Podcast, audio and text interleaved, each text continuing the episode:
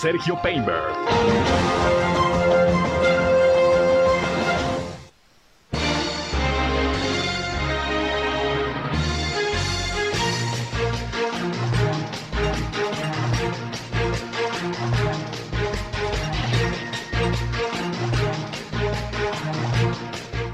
Bienvenidos, ¿qué tal? ¿Cómo están? Muy buenos días, un placer, un gusto, como siempre, saludarles aquí en esta primera emisión de Región Informa. Gracias por acompañarnos, son en punto las 8 de la mañana de este ya jueves, jueves eh, eh, 9 ya de diciembre del año 2022. Como siempre, les saludo y les invito a que nos acompañen, a que se queden con nosotros. 8 de diciembre, dije 9 de diciembre, 8 de diciembre del año 2022. Gracias como siempre por acompañarnos. Soy Sergio Peinbert, usted ya me conoce y estamos ya transmitiendo a través de la señal del 103.5 de frecuencia modulada Región Radio, en estación más del Grupo Región, la Radio Grande de Coahuila. Acompáñenos durante la siguiente hora, les tengo la información más importante, lo más relevante de lo que ha acontecido, sobre todo en la comarca lagunera, en Coahuila y en Durango. También les invitamos a entrar en contacto con nosotros si tienen desde este momento algún reporte, algún comentario que nos quieran hacer llegar, pues ya saben que estamos a su disposición en nuestros diferentes puntos de contacto. Nuestra línea telefónica está a su disposición desde este momento, 871-713-8867, 871-713-8867. Nos pueden llamar o mandar mensajes de WhatsApp, también en redes sociales y medios digitales nos pueden seguir. Estamos en Facebook y en Instagram, en región 103.5 Laguna. Igualmente, Estamos ya transmitiendo en vivo y en directo por Facebook Live. Un saludo a quienes se suman ya a esta red social. Y ahí me encuentran en Sergio Peinber Noticias, en Facebook, en Twitter, en YouTube, en Instagram y en sergiopeinber.com, mi portal web de información que les invito a visitar. Ahí están también los enlaces para que nos escuchen en nuestras transmisiones de radio. Una mañana algo fresca, pero agradable. Ha estado haciendo calorcito aquí en la comarca lagunera. Más adelante, ya saben, el reporte les tengo del servicio meteorológico para ver cómo vamos a andar este día en la cuestión del clima. Y vámonos con un resumen inicial de las noticias más importantes que les estaré llevando a lo largo de este espacio. Las principales. Bien, iniciando con la información, déjeme le comento que la secretaria de Salud del Estado de Durango, Iracema Condo, dio a conocer que son ya alrededor de 1.800 las personas que están siendo monitoreadas, mujeres principalmente, por la posibilidad de que estuvieran con el contagio de meningitis aséptica. Se había dado la cifra primero de 1.400 personas, son 1.800 ya. Y bueno, pues eh, se está haciendo el llamado para que se vayan a hacer las pruebas correspondientes para confirmar o descartar la posibilidad de tener la enfermedad. En un momento le tengo la información. En eh, Durango iniciaron los foros de consulta para la elaboración del Plan Estatal de Desarrollo e iniciaron en Gómez Palacio. El día de ayer, representantes de diferentes sectores, autoridades estatales, municipales estuvieron presentes ahí en el centro de convenciones de la Expoferia con mesas de trabajo con el objetivo de recabar las propuestas, ideas, y necesidades que planteen los diferentes sectores sobre lo que se requiere en Durango y particularmente en la laguna. Le tengo detalles de cómo se desarrollaron estos trabajos el día de ayer. La Universidad Autónoma de Coahuila está sin recursos para el pago de los aguinaldos y las últimas catorcenas del año, así lo informó el rector de la máxima casa de estudios de Coahuila, Salvador Hernández Vélez, quien dijo que nuevamente se va a solicitar el apoyo del gobierno del Estado para hacer frente a estos compromisos, pero fíjese, también la Universidad Juárez del Estado de Durango anda por las mismas y su rector el día de ayer también manifestó que no hay dinero, no hay dinero para cumplir con los compromisos salariales de finales de año. En unos momentos le doy los detalles. Va cerrando bien el estado de Coahuila en materia de empleo en este año 2022, aseguró el eh, subsecretario del Trabajo del gobierno del estado de Coahuila, Marco Cantú, quien ayer estuvo presente en la inauguración de una feria del empleo que se desarrolló ahí en las instalaciones de la Cámara de Comercio de Torreón. Más de 50 mil empleos generados a lo largo de este 2022 en Coahuila, señala el funcionario. Y en Durango también, en los últimos tres meses, más de cinco mil empleos se han generado ya con la nueva administración de Esteban Villegas, aseguró el secretario de Desarrollo Económico de la entidad Alfredo Herrera, quien dijo que es una cifra mayor a lo que en promedio se venía generando en la pasada administración estatal en materia de empleo. Por otra parte, ayer pues eh, surgió una caravana de migrantes, alrededor de 500, que estuvieron circulando ya por la carretera Ciudad Juárez en Gómez Palacio. Ellos manifestaron que estuvieron retenidos por autoridades durante aproximadamente siete días. Ya pudieron salir y bueno, pues en estos momentos están eh, recibiendo atención de ciudadanos y de autoridades. Incluso pernoctaron muchos de ellos allí en Gómez Palacio y bueno, van con rumbo a los Estados Unidos, van en su trayecto hacia la Unión Americana, pretenden llegar en principio a Ciudad Juárez, Chihuahua. El alcalde de Torreón, Román Alberto Cepeda, el día de ayer inauguró una caseta de policía en la colonia Villajacarandas dentro del proyecto de rehabilitación y construcción de casetas con el objetivo de que haya permanentemente vigilancia en diversos sectores de la ciudad. Es uno de los proyectos en materia de seguridad. Mientras tanto, el director de Seguridad Pública, César Perales, dijo que pues estas casetas van a contar con sistema de comunicación y también con presencia permanente de elementos de seguridad pública para pues que haya confianza de los ciudadanos de cómo se está blindando la ciudad en materia de seguridad. También el alcalde de Torreón ayer por la noche le tomó la protesta a la nueva mesa directiva de la ciudad industrial de Torreón. Ahí dijo que junto con esta mesa directiva, el gobierno del estado y el gobierno municipal se siguen atendiendo pues diversas necesidades que se tienen en esta zona industrial que está ahí desde 1977. Se han atendido problemas de pavimento, de agua potable y bueno, se va a seguir trabajando en conjunto, aseguró el presidente municipal. Y el día de ayer, la titular de la Dirección eh, Municipal de Medio Ambiente de Torreón, Susana Stens, presentó a los integrantes de la Comisión de Ecología del Cabildo el proyecto para contar con un nuevo centro de verificación vehicular aquí en la ciudad.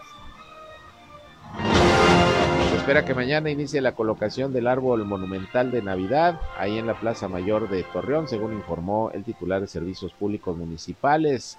Todo el adorno navideño que se va a colocar, incluyendo el árbol, va a representar una inversión de dos millones de pesos y se va a hacer un evento especial, dijo, para precisamente llevar a cabo el encendido navideño.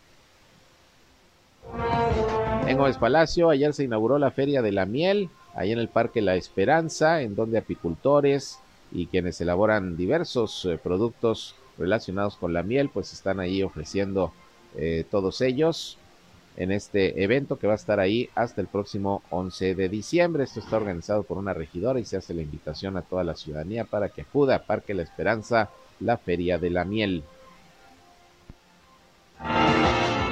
En el panorama nacional, bueno, pues eh, como usted sabe, la Cámara de Diputados aprobó el Plan B que presentó el gobierno federal para una reforma electoral. Finalmente sí se van a hacer algunas modificaciones a la estructura del Instituto Nacional Electoral, se quitan recursos, sin embargo, pues no pasó la reforma constitucional como se esperaba. Ayer el presidente de la República pues dijo que algo es algo respecto a lo que se está reestructurando el Instituto Nacional Electoral, pero seguramente esto se va a ir a los tribunales porque la oposición pues no se va a quedar con los brazos cruzados. En un momento tengo detalles de cómo están las cosas con este asunto. Mientras tanto, que en el panorama internacional, pues vaya crisis política la que se presenta ya en Perú, en donde el presidente Pedro Castillo fue detenido luego de que intentó provocar un autogolpe de Estado, quiso eh, eliminar a la actual legislatura, sin embargo los diputados allá en Perú resolvieron destituir al presidente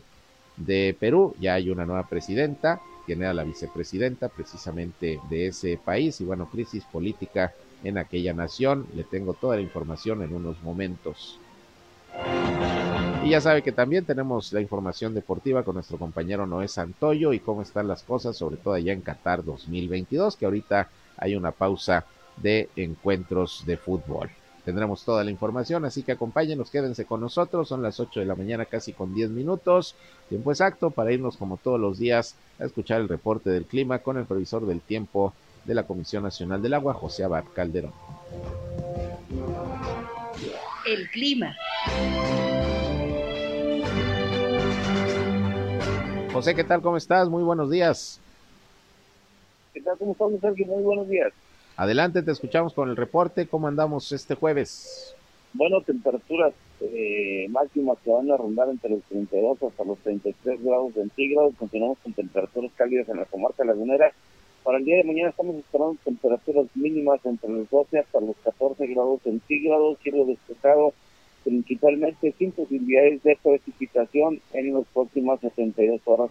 Continuamos con un clima muy estable aquí en la comarca lagunera. Así es, estable y agradable y por momentos hasta bastante calorcito, pero bueno, pues nos estamos defendiendo del frío hasta ahorita. Sí, así es, ya vienen por ahí algunos sistemas frontales que pudieran afectar a la comarca eh, lagunera los próximos, eh, la próxima semana, después del día miércoles, pero bueno, ya les estaríamos informando con anterioridad. Muy bien, pues te agradezco como siempre el reporte, José, buen jueves. Gracias, igual. Gracias, gracias José Abad Calderón, previsor del tiempo de la Comisión Nacional del Agua, pues sigue siendo muy agradable el clima en estos momentos en la comarca lagunera. Son las 8 de la mañana con 11 minutos, vámonos con el detalle de las noticias. Bien, pues ayer la Secretaría de Salud del Estado de Durango informó que siguen siendo 71 los casos confirmados de meningitis aséptica por hongo, todos los casos originados allá en Durango capital. Lamentablemente son 23 los decesos, aunque los últimos días, los últimos dos días por lo menos no ha habido más fallecimientos, pero ya son 23 las eh, personas que han fallecido. Estamos hablando de 22 mujeres y un hombre. Y ayer Iracema Condo, que es la secretaria de salud precisamente del estado, informó que siguen con el monitoreo de las personas que desde el mes de mayo hasta la fecha pudieron haber recibido un eh, procedimiento ginecostétrico, que haya habido un trabajo de parto, sobre todo en los hospitales que actualmente están clausurados, donde surgieron los, los casos de, meningitis, eh, para que se puedan ir a hacer el estudio correspondiente y descartar o identificar a tiempo la posible enfermedad. Y ya no son 1.400 personas, ya son 1.800 las que se ha identificado que durante este lapso de tiempo que les comento eh, se atendieron en estos hospitales actualmente clausurados, por lo que se sigue pidiendo a todas estas personas que vayan a hacerse la prueba, porque esto puede representar una diferencia entre la vida y la muerte. Vamos a escuchar lo que dijo Iracema Condo, secretaria de Salud de Durango, de cómo se está actuando en este caso. Estamos citando, y es importante que la población sepa, estamos citando a todas las mujeres y hombres que estuvieron expuestos, incluyendo niños, que estuvieron expuestos en estos hospitales al riesgo para realizarles la función. Conforme vamos revisando más expedientes y más expedientes, vamos localizando más personas expuestas. Al día de hoy aumentó la cifra a más de 1.800 personas. A todas se les hace el estudio, a toda persona que acude a solicitarlo, que se le está realizando la función y hasta el día de hoy se han descartado todas aquellas pacientes que provienen de otros hospitales. la certeza de pacientes contagiados hasta el día de hoy sigue proveniendo de estos cuatro centros. De las que se han citado, pues han sido bastantes. Lo que pasa es que se les insiste, se les sigue llamando y hay alguien que o sea, la segunda que hace llamada ya acepta y, se presenta. O hay muchas, y sobre todo niños que se han localizado, que no son del municipio. Entonces también tienen dificultad para venir de un día a otro. Hemos contactado al día de hoy, yo creo que más del 85%. Teníamos por ahí alrededor de 300 pacientes que aún no lográbamos hacer contacto porque no contestan el teléfono, se envía el personal a las brigadas a domicilio y pues no era el domicilio de los pacientes. Hay pacientes de otros municipios, incluso de otros estados. Eh, eh, por ejemplo, en el caso de Niño Santiago, su domicilio era en Zacatecas. Entonces, eh, bueno, seguimos trabajando en ello, pero es un porcentaje mínimo el que aún no se ha localizado. De las sospechosas eh, que cumplen los criterios, tendríamos 54 pacientes en espera de punción y el resto, casi mil pacientes del grupo de expuestos al riesgo, les vamos a estar calendarizando. Solo es este, acudir a la valoración médica, a que se les haga la punción lumbar y ya eso les puede dar tranquilidad también, que ya se les entregue un resultado negativo de su punción lumbar, les va a dar tranquilidad el saber que, bueno, estuvieron expuestos al riesgo, pero no presentan la enfermedad. Bien, pues ahí tienen ustedes el trabajo que está realizando, identificación de las personas que en un momento determinado pudieron atenderse en estos hospitales y la idea es descartar la posibilidad de más casos de meningitis en todas estas personas, que ya, repito, la cifra es de por lo menos 1800, cuando pues anteriormente se hablaba de 1400, pero han estado haciendo las revisiones correspondientes y bueno, pues la idea es detectar más casos o descartarlos, que ojalá eso sea, descartarlos de meningitis aséptica por hongo allá en el estado de Durango. En otras cosas y hablando de cuestiones todavía de salud, pues le tengo el reporte de las autoridades de Coahuila en materia de salud de la Secretaría de Salud de la entidad sobre el COVID-19. Todos los días se sigue emitiendo el reporte y mire, pues también todos los días han estado subiendo eh, los casos de COVID-19 en esta temporada donde pues ya en algunas zonas de la entidad está haciendo bastante frío como la región sureste. Aquí hemos tenido días fríos, pero pues nos hemos defendido un poquito de las bajas temperaturas. Ha estado bien el clima en los últimos días, como ya se lo hemos reportado. Y ayer se informó de 48 nuevos casos positivos de COVID-19 en Coahuila. Lamentablemente, una defunción más se presentó. Una mujer de 71 años allá en Ramos Arizpe perdió la vida por COVID-19. De estos 48 nuevos casos, 22 corresponden a Torreón, 13 a Saltillo, 4 a San Pedro, 3 a Monclova, 2 respectivamente a Piedras Negras y a San Juan de Sabinas y uno en Allende y Matamoros respectivamente. Ya con estos números Coahuila está llegando a la cifra de 183.431 casos positivos de COVID-19 desde que inició la pandemia y son ya 8.960 los decesos.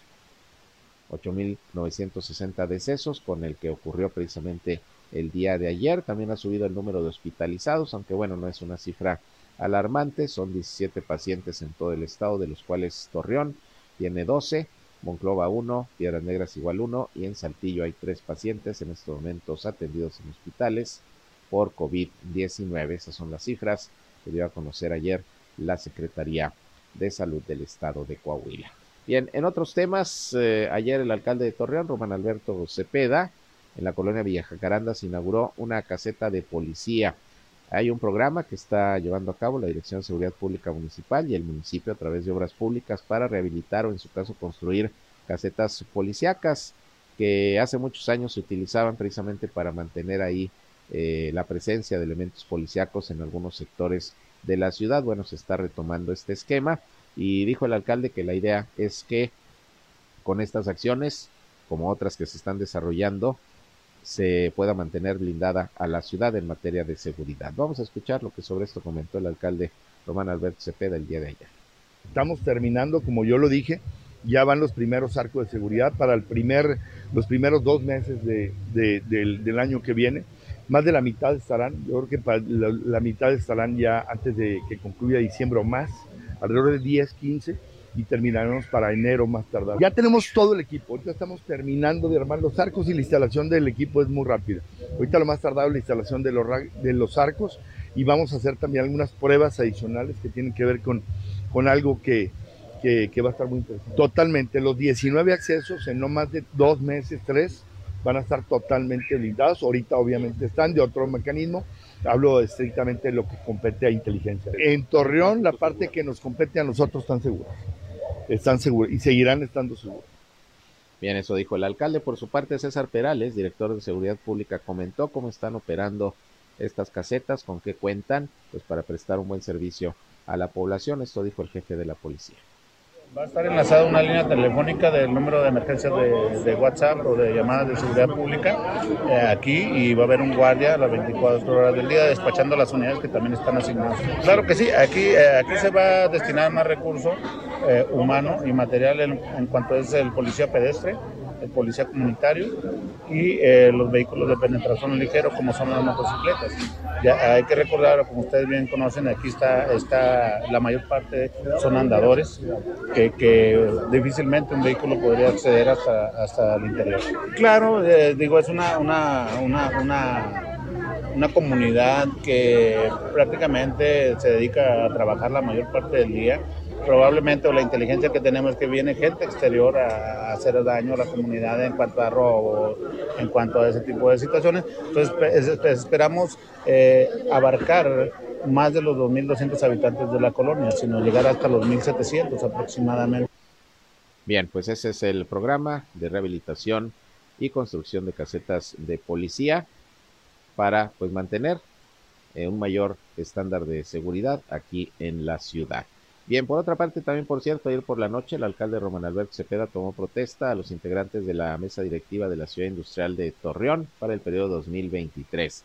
Ahí el edil destacó la importancia que tiene para el municipio este complejo industrial fundado en 1977 para dar alojamiento a empresas de diversos sectores productivos. Dijo el alcalde que su administración, en conjunto con el gobierno del estado y la mesa directiva de la ciudad industrial Torreón, se han podido llevar acciones para atender temas de seguridad, movilidad, limpieza, agua potable, entre otros, y bueno, pues que este punto de la ciudad, este sector importante empresarial e industrial, pues cuente con todo lo necesario para el desarrollo de sus actividades. Hay una nueva mesa directiva de la ciudad industrial de Torreón. Vamos a una pausa y regresamos. Son las 8 de la mañana con 20 minutos. Volvemos con más. Región Informa. Ya volvemos.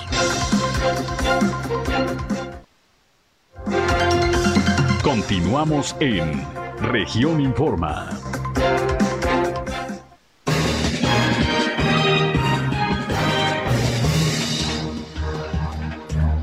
Bien, regresamos, son las 8 de la mañana con 24 minutos. Gracias por eh, seguir con nosotros aquí en esta primera emisión de Región Informa y me da mucho gusto recibir aquí en cabina a Leti Castaños. Eh, Castaño. Castaño. Siempre digo Castaño, se me va la S. Leti Castaño, quien es la recaudadora de rentas aquí en la ciudad de Torreón, porque hay información importante. Fíjense que todavía está terminando el año, pero hay algunos incentivos que se están aplicando para que se puedan eh, cubrir los derechos vehiculares principalmente. sobre todo pagar anticipadamente, que creo que es algo importante porque hay un buen descuento y algunas otras cosas. Eh, bienvenida, doña Leti, gracias por estar con nosotros. Buenos días, señor Sergio. Mm, gracias por recibirnos, gracias a su auditorio por escucharnos y venimos otra vez con el tema de los estímulos fiscales. Muy bien. Eh, ¿Por qué venimos a, a, promocionar tanto primero el buen fin o los estímulos fiscales? Porque es un tema que nos permite a los ciudadanos que tenemos un vehículo estar en orden. ¿Qué estamos ofreciendo en este mes? Del primero, empezamos el primero de, de, diciembre hasta el 29 de diciembre. En su prepago, ustedes pueden, todo el que tenga un vehículo, puede adquirir un 20% de descuento del costo de su, del valor de sus derechos vehiculares. Uh -huh. Eso es importante y quiero recalcar de manera especial que en Torreón tenemos una cultura de pago muy interesante, de un padrón de 199 mil 900 vehículos que tenemos en Torreón, tenemos 148 mil gentes que están al corriente y eso habla de la cultura y de la responsabilidad de los torreonenses para el pago de su derecho vehicular y sobre todo de la confianza que tienen en el gobierno para hacer su pago, ¿no? ¿Qué ofrece el prepago? Bueno, que usted entra, lo volvemos a, a decir, a la página www.facil.gov.mx. Usted ahí puede ver cuál es su, su costo y el descuento que tiene. ¿Por qué importante en diciembre y por qué hablamos del 20% de descuento? Porque todos sabemos que en enero, bueno, se aumentan los precios a todo de lo de la inflación uh -huh. y esto podrá ser más práctico y más barato para la gente. Claro, estamos hablando de un 20% de descuento si se pagan los derechos vehiculares 2023 en este mes. Eh, ¿Qué requisitos hay para poder eh, acceder al descuento?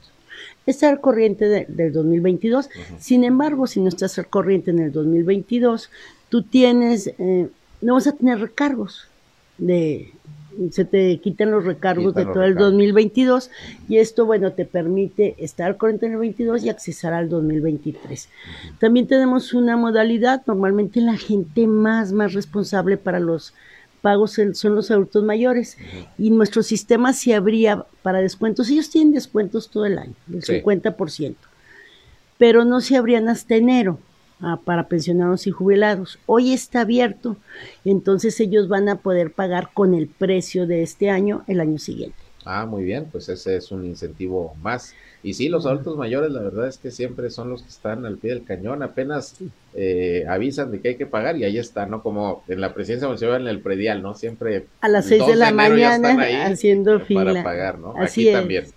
También otro tema en, eh, en el asunto de los que compran vehículos nuevos eh, este año, bueno, a veces la gente se me voy a esperar hasta enero porque si ya pagué el, los derechos vehiculares de este año del vehículo que traigo, tengo que volver a pagar de lo que voy a comprar. Ahora, bueno, no se les va a cobrar nada más exclusivamente en vehículos nuevos los días que restan de, del año. Y eso creo que es un buen estímulo y ya puedes pagar tu 2023. O sea, una parte proporcional nada más. Una de, parte de, proporcional. De cuando compré el vehículo, lo que resta del año. Así es. Sí, porque antes lo sacaba uno en diciembre y me cobraban todo el año. Sí, No, pagabas tú el 20, eh, el bueno, el año, que- del año, del año y tenías que pagar inmediatamente el siguiente.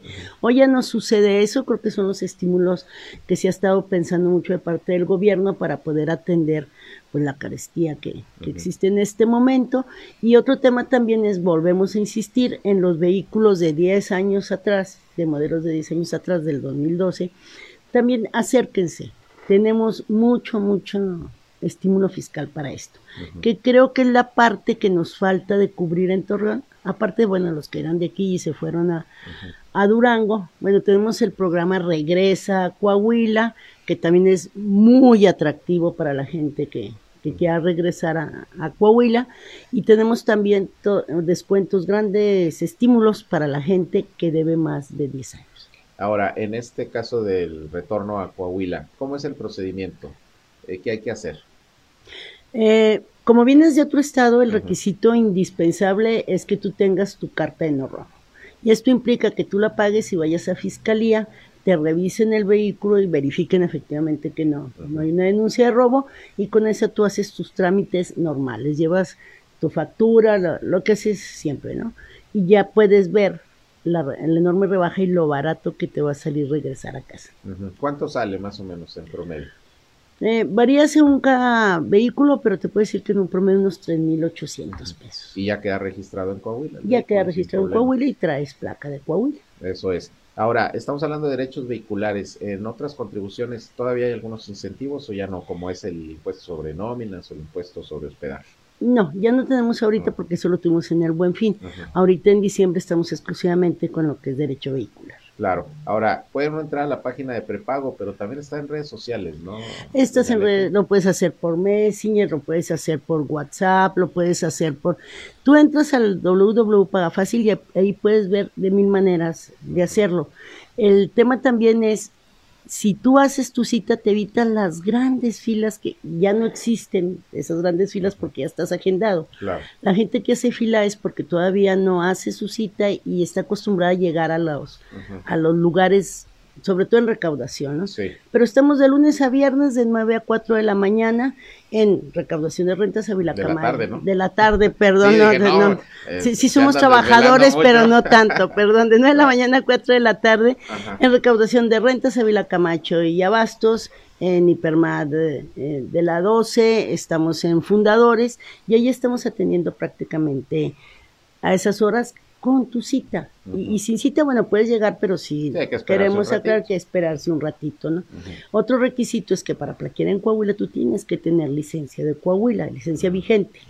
Eso también es importante para nosotros porque tenemos una seguridad extremada en las licencias de, de Coahuila. Tienen un chip que son, ya no puedes clonarlas, por ejemplo, y eso también es protección para el contribuyente.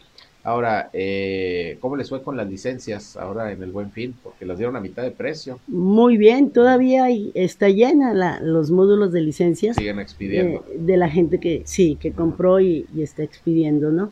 Otro tema que vamos a tocar es el tema de la regularización de los autos extranjeros. Digo, ha estado todo el año en, en función. Prácticamente esto, llevamos cerca de 9.500 vehículos. ¿Qué le decimos a la gente? Acérquese. Nuestro padrón en Coahuila aumentó 9.500 vehículos más que están plaqueados, vehículos que no tenían placas antes y ahorita están ya plaqueados. Acérquense, se cierra el último de este mes el, en la regularización y en enero va a entrar la policía fiscal a decomisar los vehículos. Ya, no ya les dieron aviso de que van a Ya empezar dieron los aviso de que van a empezar los decomisos. Y la verdad, eh, eh, pues la gente hace su esfuerzo por tener ese pequeño patrimonio, pero si no, si no lo regularizan, va a estar complicado. ¿Qué vehículos se pueden regularizar? Del 2016 para abajo. Lo puede regular y que no sean autos de lujo, obviamente, ¿no? Eh, sí es importante que también chequen que lo puedan hacer y es muy económico regularizar. Bueno, muy económico comparativamente a, a lo que te cuesta el derecho vehicular de, de aquí, ¿no? Cinco mil pesos, dos mil quinientos pesos para regularización, dos mil quinientos pesos tus placas. Y puedes andar en orden. y además es una cuestión de seguridad para el propietario del vehículo porque ya no va a andar con el Jesús en la boca que se lo vayan a quitar, que lo vayan a decomisar, pero también es una tranquilidad para el ciudadano porque sabemos que ese vehículo está identificado y que en un momento determinado si se utiliza para algo malo, pues puede, puede estar identificado y pueden dar con él, ¿no? O con quienes cometieron algún acto ilícito. Es cuestión también de seguridad, doña Leti. Eh, cuestión de seguridad en todo. Si te atropellan y se ve el vehículo, no sabes quién fue, si hay algún choque y no, si no tienes placas no puedes eh, comprar un seguro. Eh, y sí te da mucha seguridad en este sentido para el que trae el vehículo y para los que están regularizados. Claro, pues eh, me parece que yo creo que por eso hay mucho cumplimiento, ¿no? Las facilidades que se han estado dando para el pago de los derechos vehiculares. Sí, sí, hay, hay mucha facilidad y hay mucho cumplimiento. Yo insisto, yo estoy encantada con Torreón por la confianza que nos tiene el gobierno del Estado. El grueso del padrón vehicular está al corriente. Eso es. Pues ahí están eh, estos incentivos para todavía este cierre del año. Están cayendo los aguinalditos, pues hay que aprovechar, ¿no? A ponerse al corriente. Mucha es buena época para, para aprovechar estos Mucha gente aprovecha su aguinaldo para eso, efectivamente. Para, comprar, cambiar su vehículo, comprarlo y pagar. Eh, es una cantidad de gente, la verdad que he estado pidiendo información para poder pagar su vehículo con el aguinaldo, que se llega a mediados de año ya nos estamos preparando para del 15, 16 al 29 estar abarrotados recibiendo el pago del Lo que nos dice que no van a tener vacaciones, van a seguir trabajando lo que resta del año. Así es. Digo, porque en gobierno generalmente son dos semanas de vacaciones, ¿no? Eh, con nosotros no, la recaudación de rentas no cierra nunca. Así es. Muy bien, pues algo que quiera agregar, doña Leti. No, pues agradecerles y pedirles, bueno, organicen sus finanzas y prepárense para estar al corriente. Los esperamos en recaudación de rentas. Claro que sí, aquí recibo un mensaje. Si puede repetir nada más esto del descuento del 20%, ¿quiénes se pueden hacer acreedores a él? Todos los que están al corriente en el 2022 para pagar el 2023. Es decir, pagarlo anticipado. Pues, pagarlo anticipado, así es.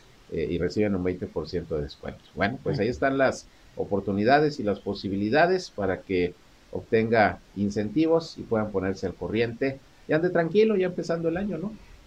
Lo mejor, estar tranquilo, ¿no? Así es. Muchas gracias a Leticia Castaño, recaudadora de rentas aquí en la ciudad de Torreón y pues ojalá que mucha gente atienda el llamado. Gracias, gracias por el espacio y felices fiestas. Aunque es muy temprano, pero bueno, creo que ya empezó la celebración pues de no, ya anda mucha gente de en posadas, desde, el primero de diciembre ya andan en la pachanga, pero bueno, muchas gracias doña Leti, y antes de que finalice el año hay que hacer otro llamadito, a ver si nos visita nuevamente o le hablamos para recordarle a la gente de estos incentivos. Por aquí estaremos. Claro que sí, muchas gracias. Y bueno, vámonos a escuchar al secretario de gobierno de Durango, eh, Héctor Vela Valenzuela, quien ayer estuvo encabezando lo que fue este primer foro para la elaboración del Plan Estatal de Desarrollo del Estado de Durango. y estuvieron en la Expoferia de Gómez Palacio, en el Centro de Convenciones, representantes de los diferentes sectores de la comunidad lagunera de Durango, funcionarios estatales, municipales, y bueno, pues la idea es realizar estos foros, van a ser seis, ayer fue el primero en Gómez Palacio, foros de consulta para elaborar este plan estatal. Vamos a escuchar lo que sobre esto dijo el secretario de Gobierno Héctor Vela. Bueno, hoy se arranca el replanteamiento eh, estatal. Aquí en la laguna se inicia de lo que tiene que ver la fase de planeación importante para, para la elaboración del Plan Estatal de Desarrollo. Al señor gobernador y a todos los que trabajamos con él nos ha, nos ha girado las instrucciones para que establezcamos un contacto y un vínculo directo con la sociedad. El lema de esto es más sociedad y menos gobierno. Entre más participe la sociedad, entre más se tomen en cuenta los aportes eh, en materia de planeación, en materia de definición de lo que quieren para, para el gobierno, creo que mejor nos va a ir a todos. Eh, Esteban Villegas tiene total claridad de que los que saben son los que están en territorio, son los que sufren las carencias, son los que tienen anhelos, son los que tienen necesidades y con base en ello es que se quiere integrar este plan estatal de desarrollo pero más importante que ello, no solo es el plan, sino la integración del Consejo de Planeación para el Desarrollo de Durango, el COPLADE, que tenía muchos años sin funcionar y que hoy, bueno, se, le mete esta, este nuevo esquema eh, con mucho vigor para que a través de la vinculación ciudadana se puedan encontrar mejores, mejores resultados. Hay muchos, eh, el tema, sobre todo en el tema social, el vínculo y el desarrollo en torno a la mujer vía la tarjeta madre. Y bueno, eh, ¿qué es lo importante? buscar, sobre todo acá en la laguna, generar las condiciones de competitividad para que siga creciendo como eje de desarrollo industrial importante, el poder generarle también una, eh, una nueva imagen y una nueva apariencia urbana, que es algo que le ha hecho falta muchos años a, a, la ciudad Gómez Palacio, al Lerdo inclusive, y el vincular todos los ejes fundamentales que son salud, empleo, educación y seguridad pública.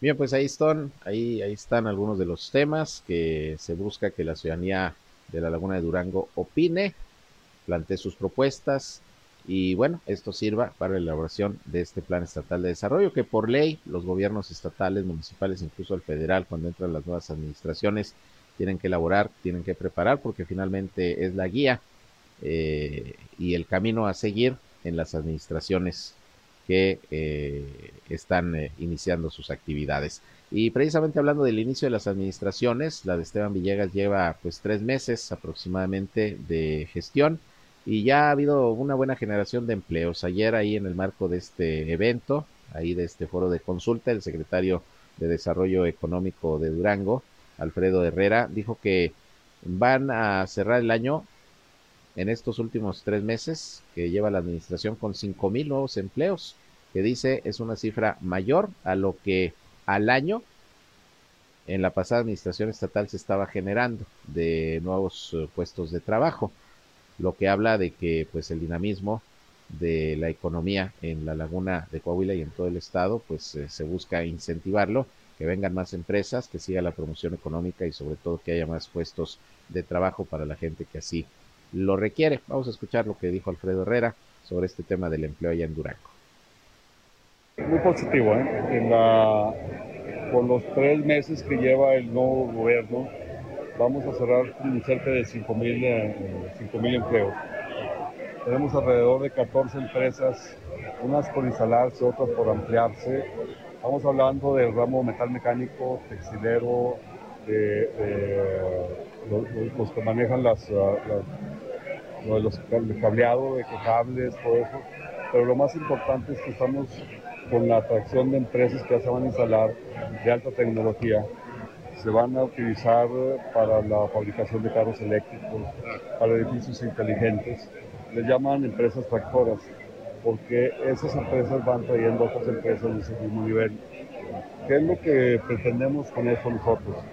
Que podamos eh, meter a trabajar a, esa, a esas empresas muchachos de mecatrónica, de ingeniería eléctrica, electrónica, para que sean sueldos de alto nivel, mínimo de 25 mil pesos para arriba.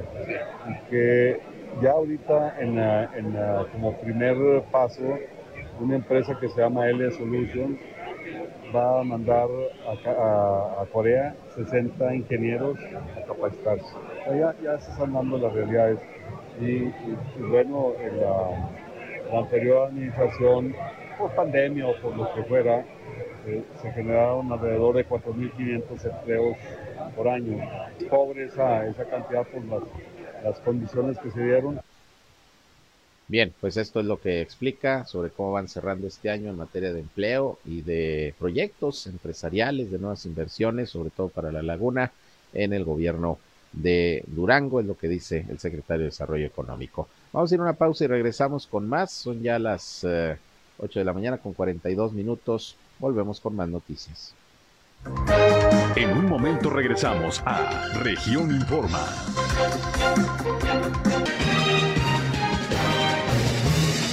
8 de la mañana con 46 minutos y resulta que están en crisis las universidades públicas en el país y no se diga la Universidad Autónoma de Coahuila y la Universidad Juárez del Estado de Durango. Y es que ayer el rector de la máxima casa de estudios de Coahuila, Salvador Hernández Vélez, hizo declaraciones en Monclova donde dijo que no cuentan en estos momentos con los 460 millones de pesos que se requieren para pagar los aguinaldos, las pensiones y las últimas catorcenas de diciembre a a los trabajadores de la Universidad Autónoma de Coahuila, por lo que dice el rector, pues van a volver a solicitar el apoyo del gobierno del estado, que ya pasó el año pasado, también, si usted recuerda, pues hubo hasta manifestaciones ahí de maestros universitarios porque no les pagaban su, sus catorcenas y tampoco los aguinaldos hasta que entró al quite el gobierno de Coahuila para solventar esta necesidad. Bueno, pues va a tener que ocurrir lo mismo, por lo menos es lo que está gestionando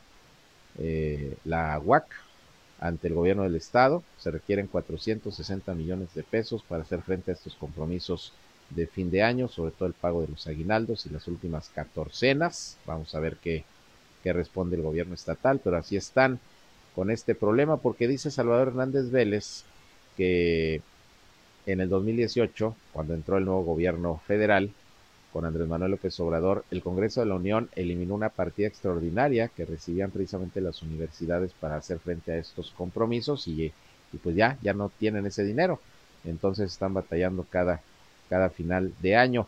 Pero esto ocurre en la Universidad Autónoma de Coahuila, pero también la Universidad Juárez del Estado de Durango anda por las mismas, según dijo Rubén Solís, el rector de esta casa de estudios. Dijo que en estos momentos tienen la necesidad de 290 millones de pesos también para hacer frente a los compromisos de sembrinos, el pago de los aguinaldos de las últimas quincenas. Y bueno, pues en las mismas anda la Universidad Juárez del Estado de Durango, no hay para los aguinaldos y para el pago de los sueldos y salarios del personal en este cierre de año, también están buscando el apoyo del gobierno del estado, pues vamos a ver qué responde el gobernador Esteban Villegas, porque lo que en estos momentos tiene como problema el gobierno estatal también es la falta de liquidez de dinero por estas deudas que dejó la pasada administración. Pues así andan, así andan las universidades, tanto en Coahuila como en Durango, las máximas casas de estudio. Esperemos que se resuelva el problema, porque estamos hablando finalmente del derecho que tienen los trabajadores a recibir sus sueldos y recibir sus aguinaldos. Bien, y hablando precisamente del sistema educativo, eh, mañana hay elecciones eh, para elegir a la nueva dirigencia sindical de la sección 35 del Sindicato Nacional de Trabajadores de la Educación. Por cierto, van a haber clases, ahorita le, le doy la información, pero mañana son estas elecciones, mañana 9 de diciembre. Y bueno, los eh, candidatos, los aspirantes a la Secretaría General de la sección 35 del CENTE, pues han estado eh, haciendo campañas, se han reunido y presentado ante medios de comunicación. Y ayer precisamente Gerardo Alba Castillo, quien ya fue secretario general de la sección 35, pues anda en búsqueda de, volver al cargo y comentó cuáles son algunos de sus proyectos y sus planes eh, que está ofreciendo a, a, los miembros del magisterio para que puedan para que puedan votar por él. Son seis planillas las que están participando, él encabeza la roja. Y bueno, vamos a escuchar parte de lo que dijo ayer este aspirante a la dirigencia sindical nuevamente del CENTE en la sección 35, Gerardo Alba. Yo estoy basando mi proyecto, mi compromiso con los trabajadores de la educación sobre hechos de mi anterior administración, de mi anterior eh, Secretaría General que estuve al frente de la sección 35. Como que yo incrementé, me tocó concretar los 90 días de aguinaldo para los trabajadores de Durango. Me tocó incrementar el fondo de ahorro hasta lo que hoy se cobra, el 11.5% del salario. Me tocó impulsar carrera administrativa por el área de Durango. Y todas esas prestaciones que menciono me tocó hacer llegar a 60 días de aguinaldo a los trabajadores por Coahuila y después de mi gestión no ha habido una sola prestación nueva ni incremento a las mismas. Se han incrementado por lo que trae como consecuencia el incremento al salario. O sea, se indexa la situación de ir creciendo naturalmente, pero nadie le ha conseguido, por un presupuesto nuevo negociado con los gobiernos de los estados, incrementar las prestaciones. Ese es mi compromiso, volver a retomar las negociaciones con los gobiernos de los estados, estar atentos a que lo que les corresponde en lo laboral se respete el derecho, porque hoy hay un programa de gobierno federal mal manejado aquí en lo local, donde al maestro ya activo le dicen para todo no se puede. Me quiero cambiar como la costumbre de cambiarnos de escuela, eh, irte acercando hacia donde tienes tu domicilio y para todo eso no se puede. Quiero presentar examen, no porque tienes tal tipo de clave. Quiero reubicarme una escuela quienes están en dos o en tres. No se puede. Todo es no se puede. Pero la autoridad educativa sí maneja su antojo, eh, los cambios maneja los ingresos y muchos de ellos sin puntuaciones logradas para poder ingresar al sistema educativo. Bien, pues ahí lo que dijo Gerardo Alba, candidato a la dirigencia de la sección 35 del CENTE, que abarca, por cierto, municipios de la Laguna de Coahuila y de la Laguna de Durango. Y precisamente por estas elecciones que se van a desarrollar mañana, eh, se anuncia por parte de la Secretaría de Educación Pública, en este caso de Coahuila, que no habrá clases en las escuelas de educación básica debido a las elecciones que habrá en las secciones sindicales 5, 35 y 38 del Sindicato Nacional de Trabajadores de la Educación. La Subsecretaría de Educación Básica de Coahuila ya giró instrucciones a directores generales de los planteles educativos para que acaten las disposiciones en sus centros de trabajo. Jorge Alberto Salcido, subsecretario de Educación Básica, informó que los directivos deberán otorgar todas las facilidades necesarias para que los planteles educativos seleccionados funjan debidamente como sede de las asambleas delegacionales electivas para que se instalen las casillas y bueno, por esto no habrá clases en las escuelas de nivel básico de Coahuila por las elecciones sindicales, las elecciones dentro del Sindicato Nacional de Trabajadores de la Educación, de lo cual estaremos pendientes y les estaremos informando. Bien, vámonos a los deportes. Está listo ya mi compañero Noé Santoyo con toda la información.